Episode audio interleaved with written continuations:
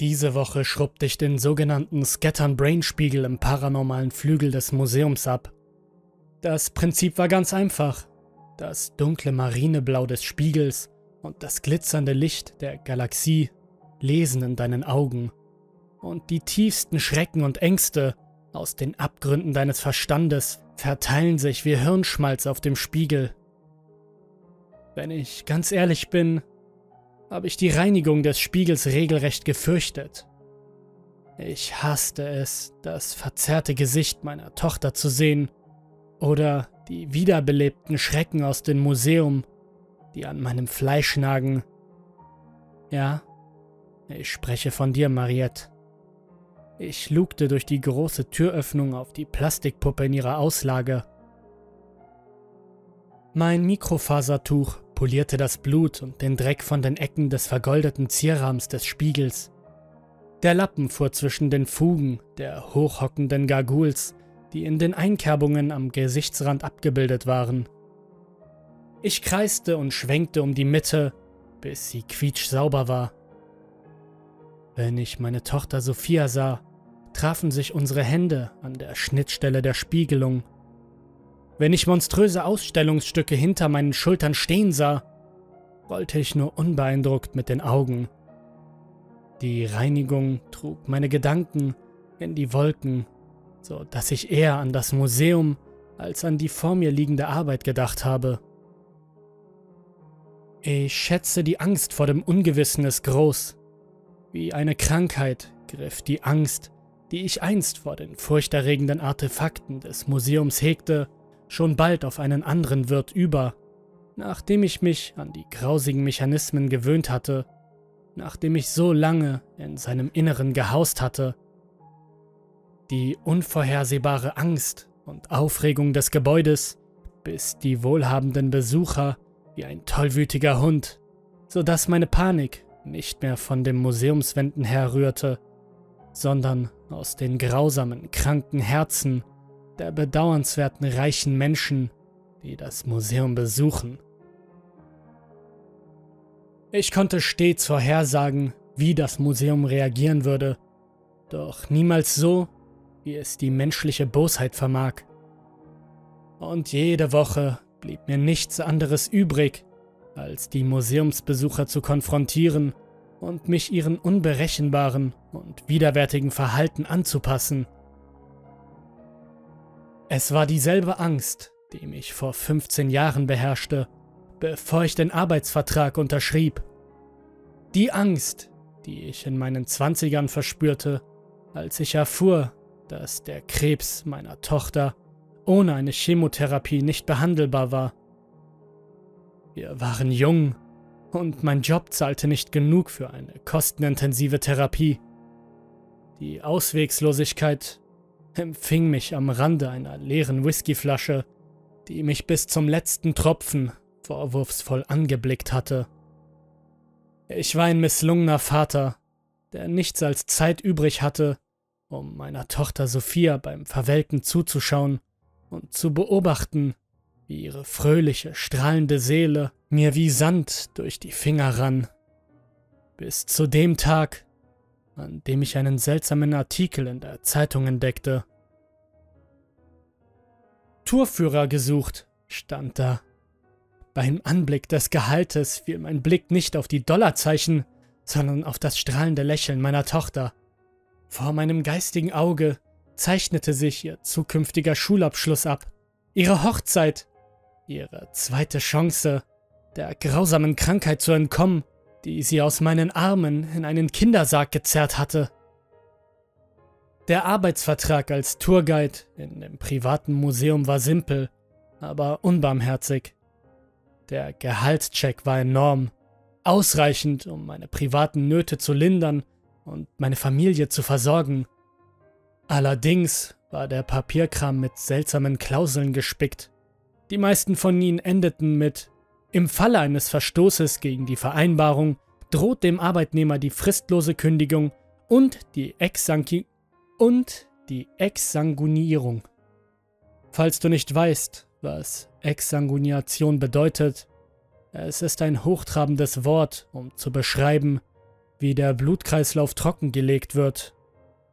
Ich war Mitte 20, verzweifelt und hatte vermutet, dass es bedeutet, dass man mich gewaltsam vom Gelände entfernen würde. Als ich dann herausfand, was der Begriff wirklich war, tröstete ich mich damit, dass es sich nur um einen kranken Scherz handelt. Kein Unternehmen bringt widerspenstige Mitarbeiter einfach um. Meine Frau jedoch war nicht darüber amüsiert. Trotzdem trieb mich die Verzweiflung an, Sophia zuliebe zu unterschreiben. Und das Museum hielt mich 15 Jahre lang in seinen Klauseln. Der Vertrag war unbefristet und eine vorzeitige Kündigung hatte nur eines zur Folge. Exsanguination. Diese Organisation war nicht sehr bekannt Niemand würde mich schreien hören, nicht einmal Gott. Und an diesem Ort gab es keinen Gott, nur die Reichen und Berühmten. Als ich vergangene Woche den Hörer abnahm, drang eine Stimme an mein Ohr, die mir sehr bekannt vorkam. Es war die Stimme von jemandem, den ich schon einmal gehört hatte. Sie war tief und kräuselte sich zwischen beleibten Lippen. Es war der Museumskurator, mit dem ich seit 15 Jahren nicht mehr in Kontakt gestanden hatte, seit dem Tag, an dem er mir meinen Vertrag überreicht hatte. Hallo, mein Junge, brummte er. Ein Rauschen von Bartstoppeln ertönte durch das alte Museumstelefon. Wer ist da? murmelte ich. Daraufhin hatte er ein fettes Männerlachen von sich gegeben. Mein Magen sank, als ich mich an die Stimme des Kurators erinnerte. Wir unterhielten uns eine Weile. Das Gespräch war kurz und beängstigend. Er war verständnisvoll, aber hinter seinem übersprudelnden Tonfall verbarg sich ein unterschwelliges und ungestilltes Verlangen nach Grausamkeit. Er war genau wie die anderen. Nach einer kurzen Unterhaltung hustete er ins Telefon, um das Gespräch zu unterbrechen. Was ich sagen will, Junge, ist, dass ich dein Engagement für das Museum schätze. Das tue ich, das tue ich. Für die Gästeliste heute Abend. Er hielt inne. Er hielt inne und murmelte Kauderwelsch, als er etwas leise las.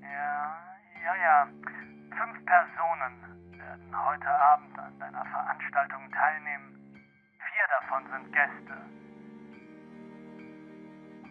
Ich nickte vor mich hin. Ich war aus dem Schneider. Aber warum hat er mich angerufen? Toll, ich werde. Der letzte Teilnehmer ist kein Gast, sondern wird zu deiner bereits angekündigten Ausblutung anwesend sein. In diesem Moment glaubte ich, dass mein Herz vollständig ausgesetzt hatte. Wie. Wie bitte? fragte ich und schluckte schwer. Das ist doch nicht so schwer zu verstehen, mein Freund. Wenn der Teilnehmer arbeitsunfähig ist und diese Klausel seines Vertrages nicht erfüllen kann, äh, ja, wirst du umgebracht. Dann sehen wir dich in der nächsten Woche pünktlich zur Arbeit. Cheerio. Der Hörer wurde aufgelegt. Die Woche nach dieser Nacht war qualvoll und mein Herz blieb mir bis zum Halse stehen. Jeden wachen Moment musste ich daran denken, dass jemand ins Museum kommen würde, um mich zu töten. Ich nahm an, dass dies immer ein Risiko war, wenn ich Führungen für die bedauernswerten Taugenichtse anbot, die mich besuchten. Aber das hier war anders. Egal wer es war, sein einziges Ziel war es, meinen Körper kalt und leblos zurückzulassen. Nachdem ich den Spiegel fertig poliert hatte, überprüfte ich meine Uhr und begann, in Richtung des riesigen Foyers zu gehen. Das Unbehagen in meinem sich drehenden Magen ließ mich fast vergessen, dass ich noch die Zahnfee füttern musste. Ich stieg die Treppen hinauf und lief die Flure entlang, wobei ich an der verschlossenen Stahltür vorbeikam. Diese Tür hatte ich noch nie geöffnet, und sie kitzelte ständig meine Neugierde, obwohl es ohne Schlüssel absolut keinen Weg hineingab. Aber das war eine Angelegenheit für ein anderes Mal. Die Gäste würden in einer Viertelstunde eintreffen, genau wie mein Scharfrichter. Am Ende der fließenden Wand der Musik, der Kunstausstellung, befand sich eine schwach beleuchtete Tür, die ich nur selten betrat. Draußen, auf einem großen, goldenen Plakat, über dem Eingang war zu lesen Zahnfee. Der Innenraum war ein dunkler, würfelförmiger Bereich mit schwarz bemalten Wänden. Ein einzelner Scheinwerfer beleuchtete das Gemälde, das in der Mitte der äußersten Wand angebracht war. Ein entsetzliches Gesicht eines gequälten Mannes war über die Leinwand gepinselt, welches wie eine haarlose, brennende Leiche aussah.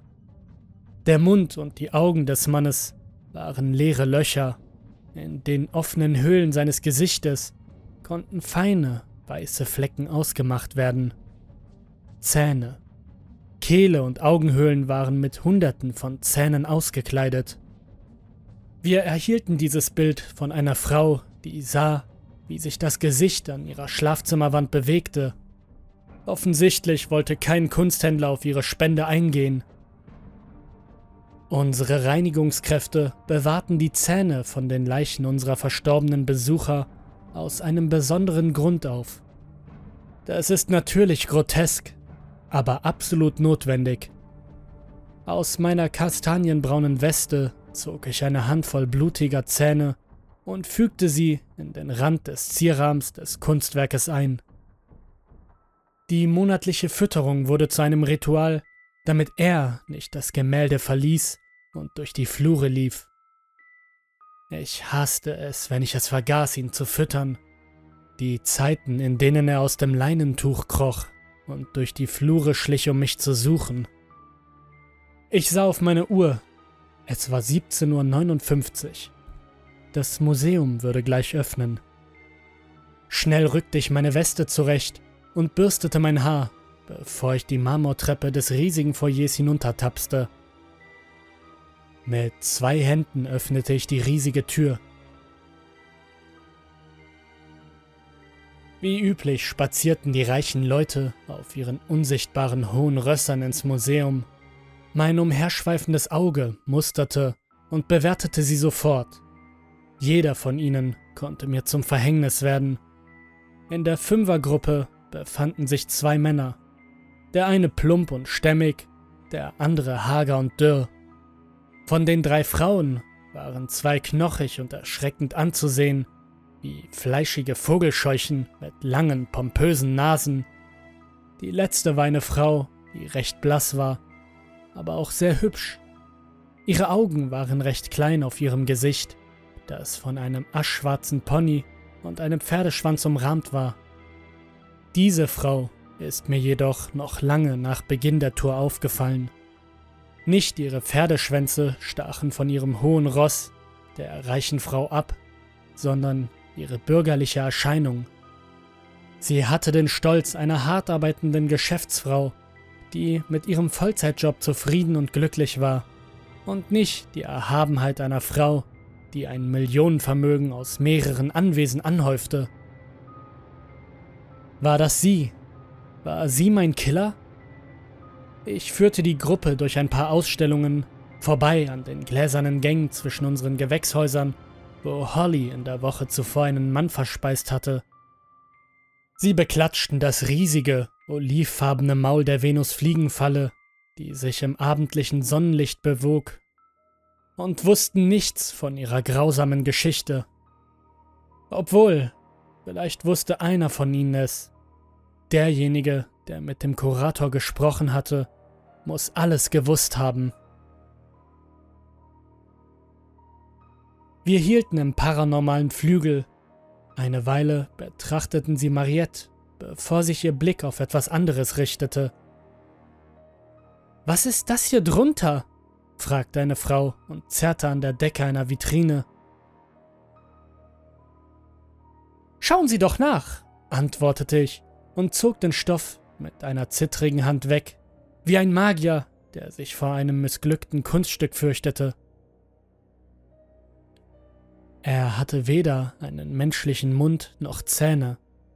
Seine Schnauze war das lange, haarige Röhrenanhängsel einer Schmeißfliege. Im Schein der Glühbirne konnte man im bestimmten Winkel seine schwarzen Augen sehen. Sie waren nach den vielen Jahren der Qual und Isolation in seinem Glasgefängnis zu Pech verblasst.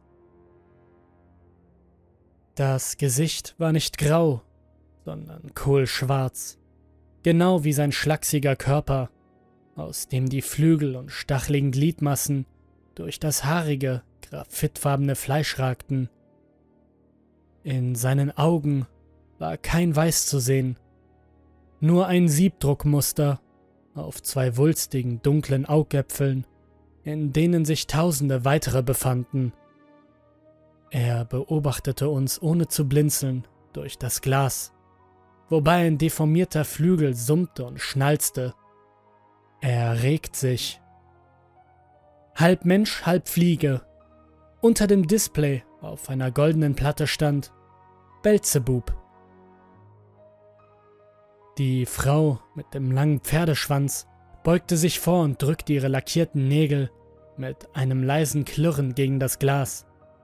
Als sie ihren Kopf drehte und sagte, sollte er nicht in der Insektenausstellung sein, Reiseführer? Das Wesen im Inneren des Glases drehte ebenfalls seinen abscheulichen Kopf, als ob es sie verstehen könnte, als ob es sich verhöhnt fühlte. Die reichen Leute kicherten ein wenig. Mein Kiefer krampfte sich jedoch zusammen. Sie brachte ihn aus der Fassung. Ursprünglich war er dort, ja. Ich wischte meine verschwitzten Handflächen an meiner Hose ab. Er wurde von einem anonymen Spender ins Museum gebracht. Der beschrieb, dass es das Resultat einer experimentellen chemischen Kampfmaßnahme war. Die Dame gab ein nachdenkliches Nicken von sich. Das Ding surrte im Glas. Aber, fuhr ich fort, unser Team hat dies schnell widerlegt. Unser Museum konnte weder verstehen, was diese Kreatur war, noch was mit ihr geschah. Und so versauert er seine Tage in der Abteilung für Paranormales. Das ist tragisch, aber notwendig. Ich persönlich glaube, dass derjenige, der ihn gespendet hat, dachte, wir wären seine letzte Möglichkeit, ihn loszuwerden. Plötzlich stemmte sich ein haariger Fühler gegen das Glas und klebte wie ein kränklicher schwarzer Huf an der Barriere. Mir war mulmig zumute, und ich wollte weitergehen, aber die Fragen überschlugen sich. Woher hatte er diesen Namen? sagte eine Männerstimme von hinten. In der Theologie war Belzebub einer der sieben Fürsten der Hölle. Im Ugaritischen bedeutet der Name so viel wie Herr der Fliegen. Mein Blick fiel kurz auf das Ding in der Vitrine, dessen Kopf sich wie ein verwirrter Hund zur Seite neigte und dessen ekelhafte Röhrenschnauze wie ein Schnuller hin und her wippte. Denkt es? Ich meine, so wie Sie oder ich? Wir wissen es einfach nicht, erklärte ich. Nicht viele Mitarbeiter kommen in diesen Ausstellungsraum, geschweige denn, um mit den Stücken zu interagieren. Ich streckte einen Arm nach vorne und forderte die Menge auf, weiterzugehen. Das taten wir eine Weile, bis ich die Frau mit dem Pferdeschwanz bemerkte, die noch immer gegen das Glas gepresst war und den Körper der Schmeißfliege anstarrte. Ma'am? Sie zeigte mit dem Zeigefinger auf das Tier, bevor sie sprach. Ich würde gerne versuchen, mit ihm zu sprechen. Er sieht aus, als hätte er Schmerzen. Ich glaube nicht, dass das eine gute Idee ist. Sie! Sie gehen wahrscheinlich jeden Tag an ihm vorbei, wenn Sie hier arbeiten. Unterbrach sie mich, und ihr Tonfall brannte wie heiße Kohle.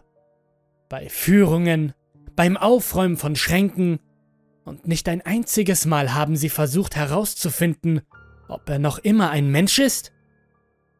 Ihr Finger fuhr über das Glas zu seinem knolligen, schwarzen Kopf.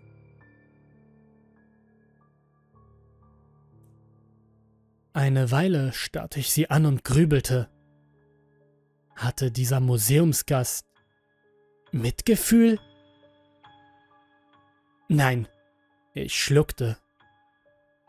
War sie es? Die Insiderin des Kurators? Diejenige, die mich umbringen wollte? Wenn sie der Fliege noch näher käme, wäre sie so gut wie tot. Obwohl, ich könnte der Kollateralschaden dabei sein. Wir sollten weitergehen, beteuerte ich. Sie schnaubte. Nein, ich glaube nicht, dass wir das tun sollten. Die Frau nickte mit dem Kopf in Richtung des Gehäuses. Öffnen Sie es! Sie können gerne versuchen, mit ihm durch das Glas zu kommunizieren. Meine Fingerknöchel klopften gegen die Begrenzung. Sie starrte mich mit Haifischaugen an. Hinter dem Glas ist er ein Tier. Ohne ist er gleichberechtigt. Ich möchte mit ihm als solches sprechen. Und jetzt öffnen Sie die verdammte Vitrine! Ich konnte nicht mehr klar denken. Das Spiel des Kurators machte mir zu schaffen. Das musste sie sein, oder? Sie wollte den Belzebub freilassen und uns töten. Doch ich hatte einen Plan. Mit zittriger Hand ergriff ich den Generalschlüssel und fummelte ihn langsam in das Schloss des Gehäuses. Im Inneren nuckelte die Abscheulichkeit vor Aufregung mit dem röhrenförmigen Saugschnabel hin und her. Seine Tausende von Augen erblickten frisches Fleisch. Er war hungrig. Die Frau streckte ihre Arme aus und stieg mit der Kreatur in die Vitrine, wobei ihre teuren Slipper auf dem Boden quietschend abrutschten.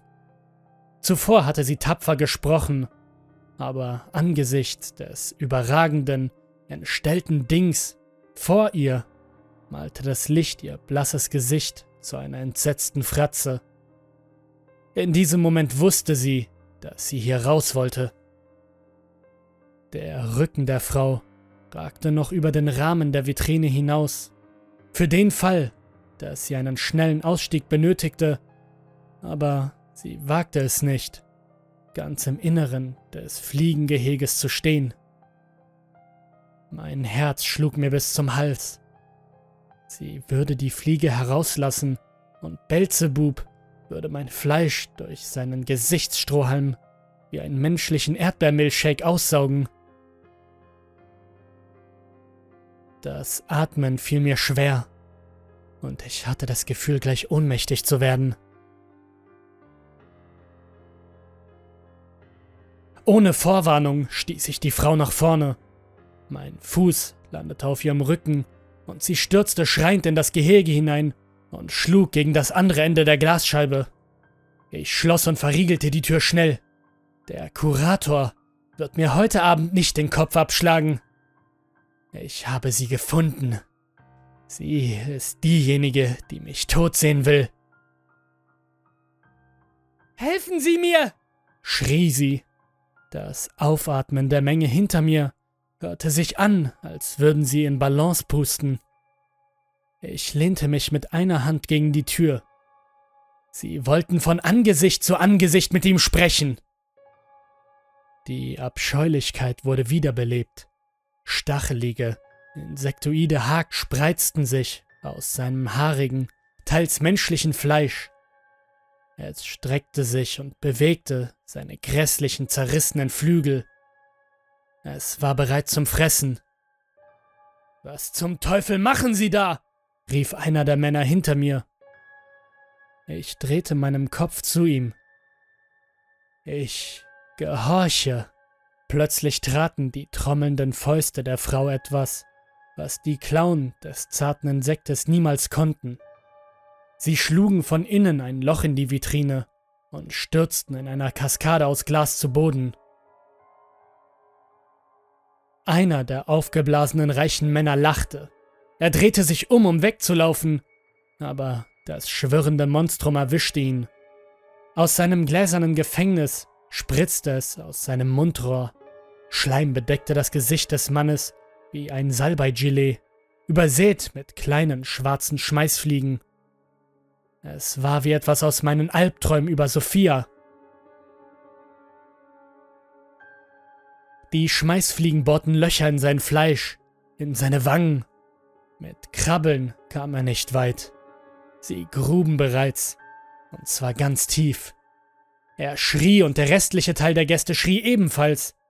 Die Fliegen verkrochen sich unter seinen Wangen und krabbelten aus seinen Augenhöhlen heraus. Rote, klaffende Löcher entstanden unter der Haut, die wie pfirsichfarbene, mit blutiger Farbe gefüllten Luftballons zerplatzten. Die Fliegen steckten sogar in seinem Zahnfleisch, worauf der Mann aufschrie. Er schrie und schrie, bis die Schmerzen versiegten und nur noch ich alleine neben seiner Leiche lag, zusammen mit den Fliegen, die in seinem stacheligen Fleischanzug krabbelten und sich darin wälzten.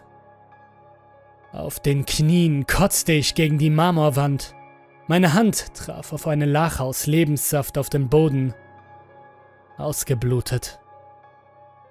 Belzebubs Mundschlauch traf auf eine der Waden des Mannes und saugte mit einem Rauschen wie ein Staubsauger des Satans Stücke aus seiner fleischigen Suppe auf. Vom Kriechen zum Stehen brach ich in einen Sprint aus und schaffte es, mich zu stabilisieren, indem ich meine Hand gegen den Marmor schleifte, während ich rannte und Spuren von blutigen, mit den Fingern gemalten Linien hinterließ. Ein groteskes Kunstwerk, das nur die Zahnfee zu schätzen wusste. Meine Füße schlitterten über den Boden, als ich um die Ecke hechtete, vorbei an der lebenden Wand und der Tiefseeausstellung. Am Ende des Ganges fiel mir ein Pferdeschwanz auf, der in das Museumstheater hineinragte. Sie hatte etwas vor.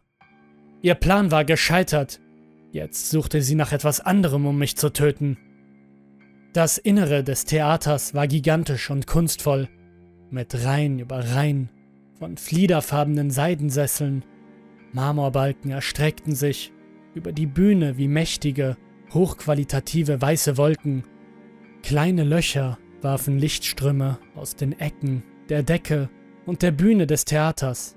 Ein leuchtend blauer Buckelwal, der in wechselndem Licht schwebte, trieb vom Eingang neben mir den Hang der Sitze hinunter, wobei er blubbernd in der Wand verschwand, während die Projektoren flackerten.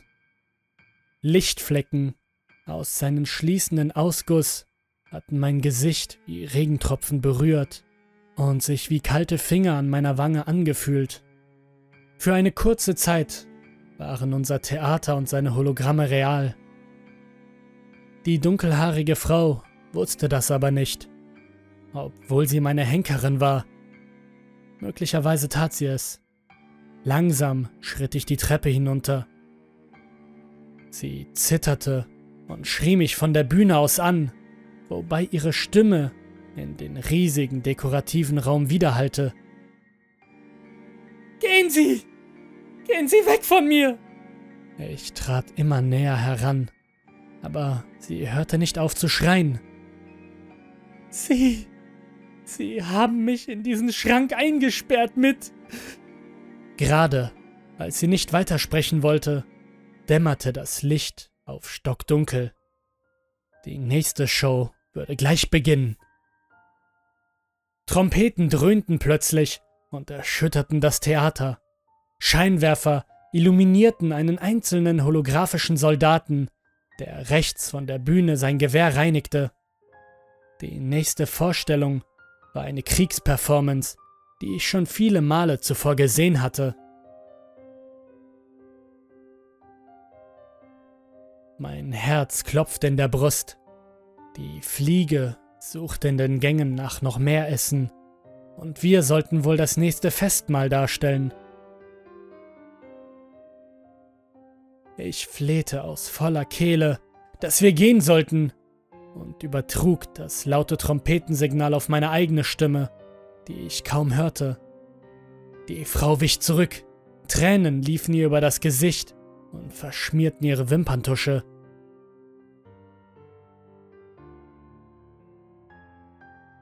Wie vom Museum besessen, reinigte der Soldat sein Gewehr, wandte sich um und schenkte mir ein hämisches Grinsen. Weißes Licht flackerte auf. Ein Anblick von abscheulich scharfen Zähnen, während er sein Gewehr lud. Ich hatte diese Vorführung schon hunderte Male gesehen, aber das war das erste Mal. Ich schrie, die Trompeten dröhnten und schallten, sie bewegte sich weiter rückwärts, bewegte sich vor mir und in die Schusslinie des Soldaten. Mein Mund stand offen, mein Schrei ließ meine Lippen mit Hall durchdringen, meine tonlose Stimme riss an meiner rauen Kehle. Die holographische Kugel durchschlug ihren Schädel wie ein Hammer, der auf eine fleischige Kokosnuss trifft. Blut und Hirnfetzen malten windpockenartige Flecken des Todes auf meine kastanienbraune Weste, und der projizierte Soldat entblößte seine Zähne. Ich erinnerte mich an den Spiegel, den ich zuvor gereinigt hatte. Scatterbrain. Wie von Sinnen beugte sich das schreckliche Gespenst des Museums langsam auf ein Knie und begann, sein Gewehr mit der nächsten, nicht existierenden Kugel zu laden. Ich stolperte über Sitze und Treppen, als ich von der Bühne in Richtung Eingang sprintete. Löcher zerrissen den lilafarbenen Stoff der Stühle und entfalteten Laschen wie fluoreszierende Eisenkrautblüten. Vielleicht hätte ich mich wieder übergeben, wenn ich nicht weiterlaufen müsste. Belzebub trottete in einiger Entfernung am Ende des Flurs hinter mir her. Seine stacheligen, hakenförmigen Füße quietschten auf dem Marmor. Ein Summen verhöhnte mich von hinten, während ein deformierter Flügel, der nie zum Fliegen bestimmt war, im Sternenlicht zuckte das zu seinem haarigen Brustkorb schien. Die Gäste schrien noch immer im Foyer. Sie huschten wie aufgescheuchte Ameisen in alle Richtungen. Meine Hand griff nach der Vordertür des Museums. Meine Scharfrichterin war tot. Doch meine Augen waren vom Blutdruck gezeichnet. Ich konnte es nicht mehr ertragen.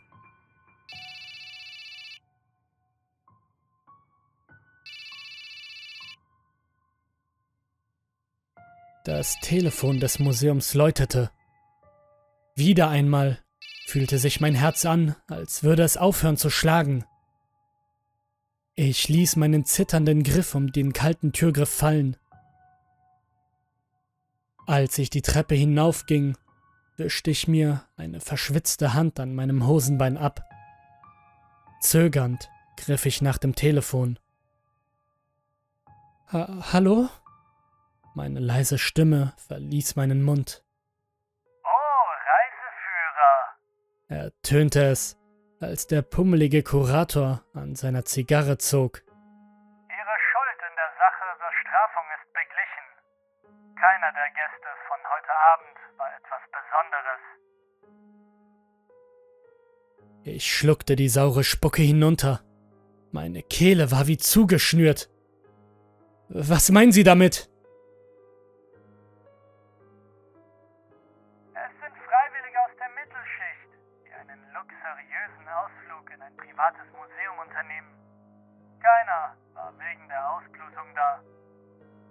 Mann, oh Mann, haben sie bewiesen, dass sie hierher gehören, oder wie? Als ich das Telefon auf dem Empfangstisch knallte, hallte das Geräusch von Plastik durch das Foyer und in meinen Ohren dröhnte es.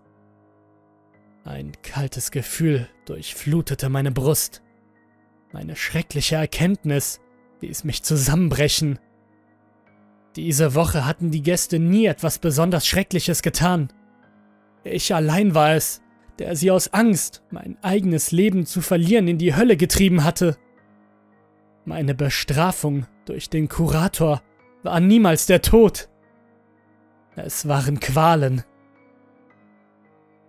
War ich auch ein Ungeheuer? Eine Zeit lang habe ich im Foyer geweint, ohne die Schreie und das Gemetzel im Museum zu bemerken. Tränen liefen mir über das Gesicht und befleckten die Papiere der toten Gäste. Meine Hände zittern noch immer vor Angst und Schrecken, vor den drohenden und wiedererweckten Monstrositäten des Museums. Der Belzebub war im Anmarsch. Mir gefiel nicht, was aus mir geworden war. Ich wollte dieses schreckliche Museum verlassen, koste es, was es wolle.